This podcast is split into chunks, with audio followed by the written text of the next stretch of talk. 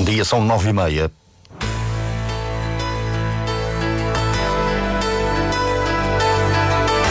Antena 1 Madeira. Informação. Tem hoje início o debate do Orçamento do Estado na Assembleia da República. Os socialistas eleitos pela Madeira elogiam as medidas para a região. Os social-democratas apontam falhas. A segunda fase de apoios para a aquisição de veículos elétricos na Madeira já abriu. O valor pode chegar ao máximo de 3 mil euros para os carros. O selecionador nacional de futebol admite que Cristiano Ronaldo está determinado e muito feliz. Diário Regional na Antena Madeira, assistência técnica de Mário Rodrigues. Rodrigues, a edição é de Celina Faria.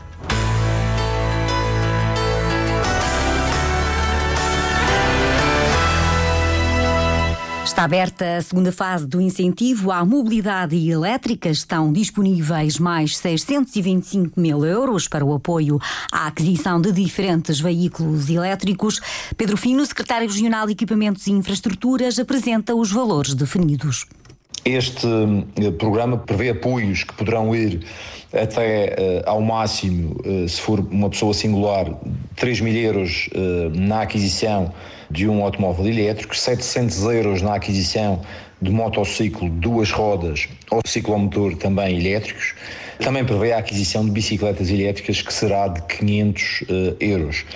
Eh, para pessoas coletivas, este uh, programa prevê um apoio de 2.500 euros na aquisição de um automóvel ligeiro e uh, de 700 euros para aquisição de uh, motociclo de duas rodas ou ciclomotor. As candidaturas estão abertas através do portal Simplifica do Governo Regional. Desde 2019, a altura em que foi criado o programa de incentivo à mobilidade elétrica, os negócios no setor automóvel somam mais de 30 milhões de euros. Pedro Fino apresenta os dados.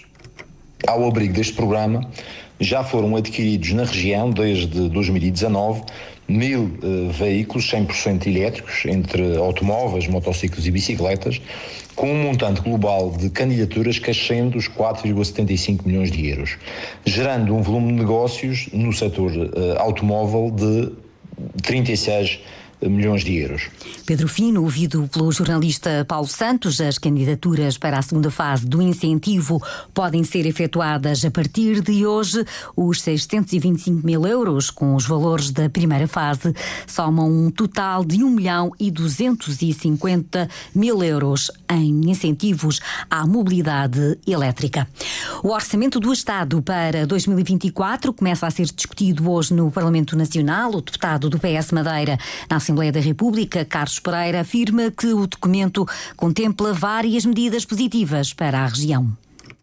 Há a redução de IRS nos cinco primeiros escalões, própria região, com a capacidade fiscal que tem, pode ainda reduzir mais essa redução fiscal e, portanto, se quiser, naturalmente. E, portanto, isto é uma vantagem grande. Depois há as questões, por exemplo, do salário mínimo. Há um aumento do salário mínimo, um maior aumento sempre do salário mínimo, que já aumentou mais de 60%. Depois há, naturalmente, vantagens para a maior parte dos madeirenses, ao nível das pensões. Eh, os jovens têm o IRS jovem.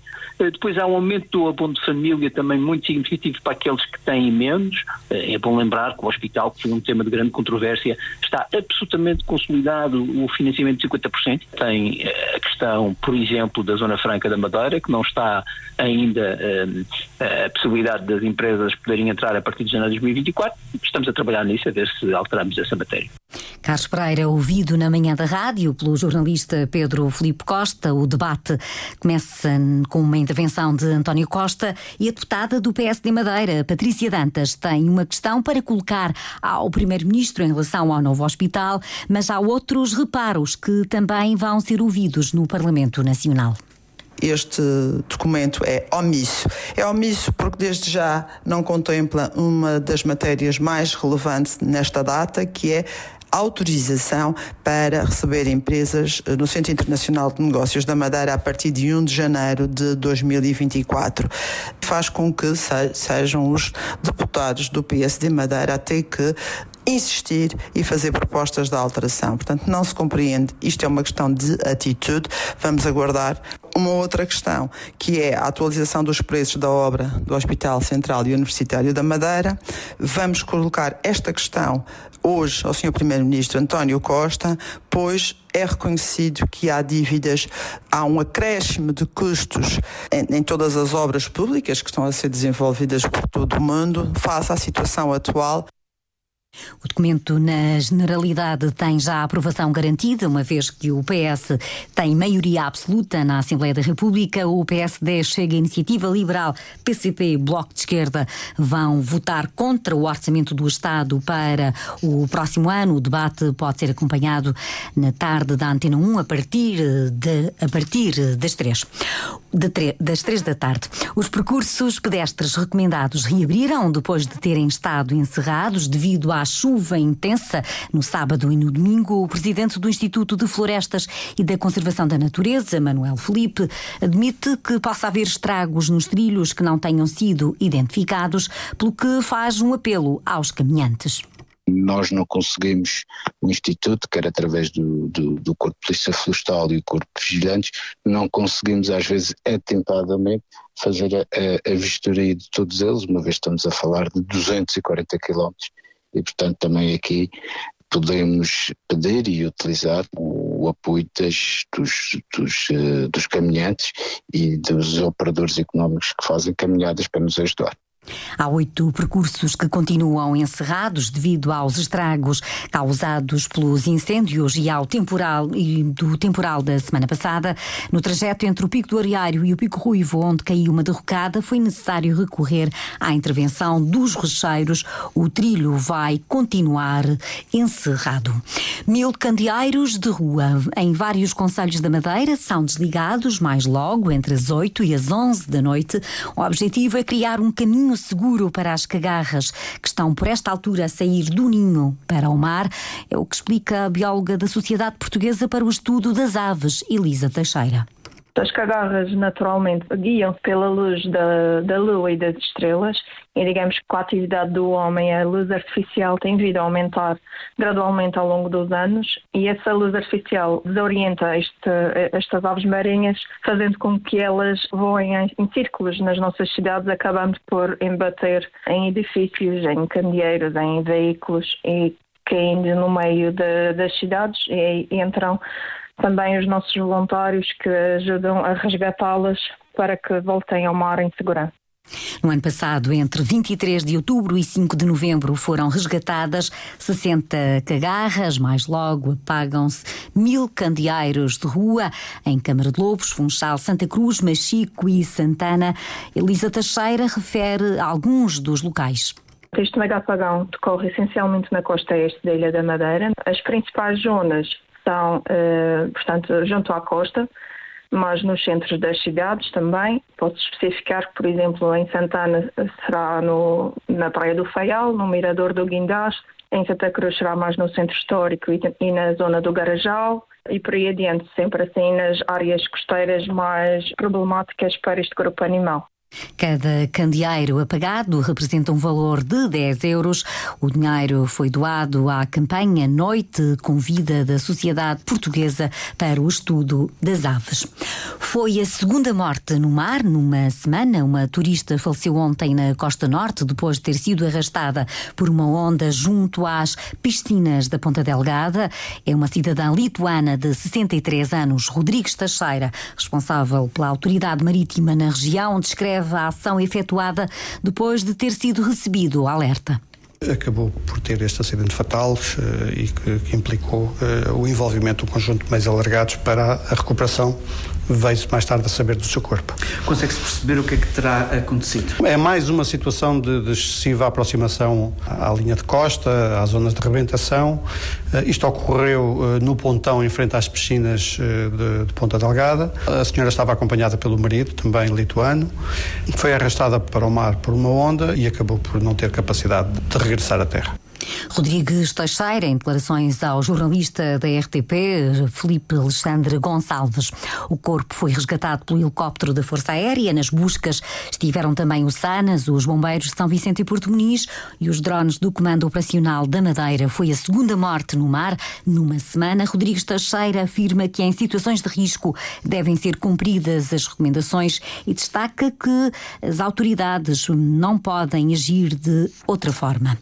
O Nacional Nacional empatou a um golo frente à Académica de Viseu. A equipa madeirense somou um ponto e continua no topo da segunda Liga de Futebol. O resultado agradou ao treinador Tiago Margarido mais vale somar que sumir, não é? Portanto, eh, obviamente que é mais um ponto na nossa caminhada, eh, não esquecendo que o nosso adversário é um adversário que, foi, que tem uma equipa montada para lutar pelos direitos de subdivisão, tem muita qualidade, conseguiu repartir o jogo connosco, portanto, eh, é uma luta, é uma maratona, portanto, continuamos no nosso caminho e, e somamos mais um ponto.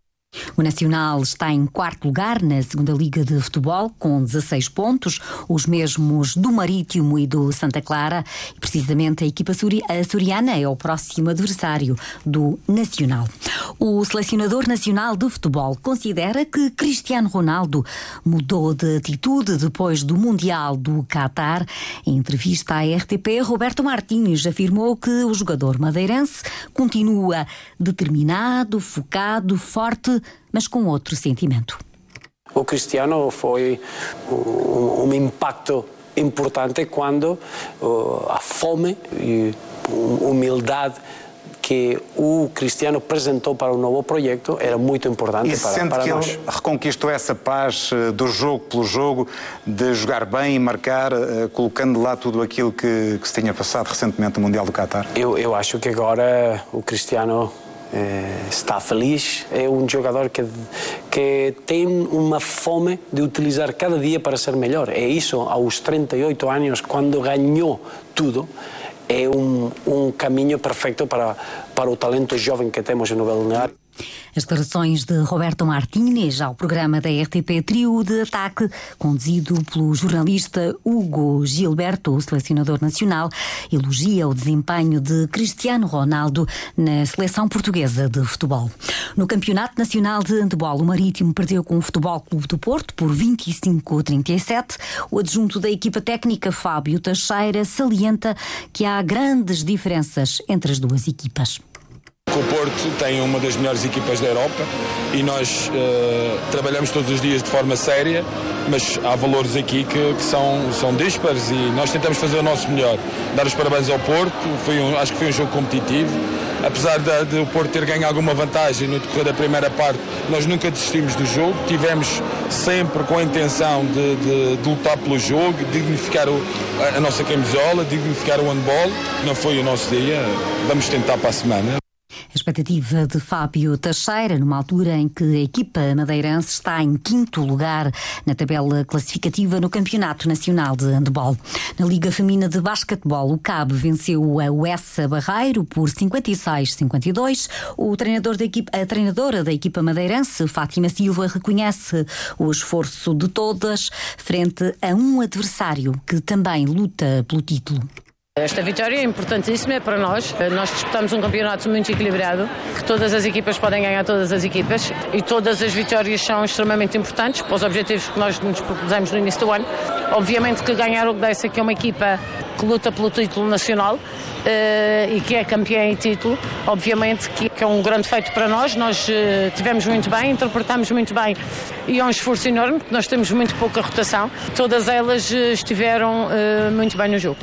O elogio de Fátima Silva às jogadoras do CAB, que na próxima semana recebe, joga na casa do Quinta, da Quinta dos Lombos.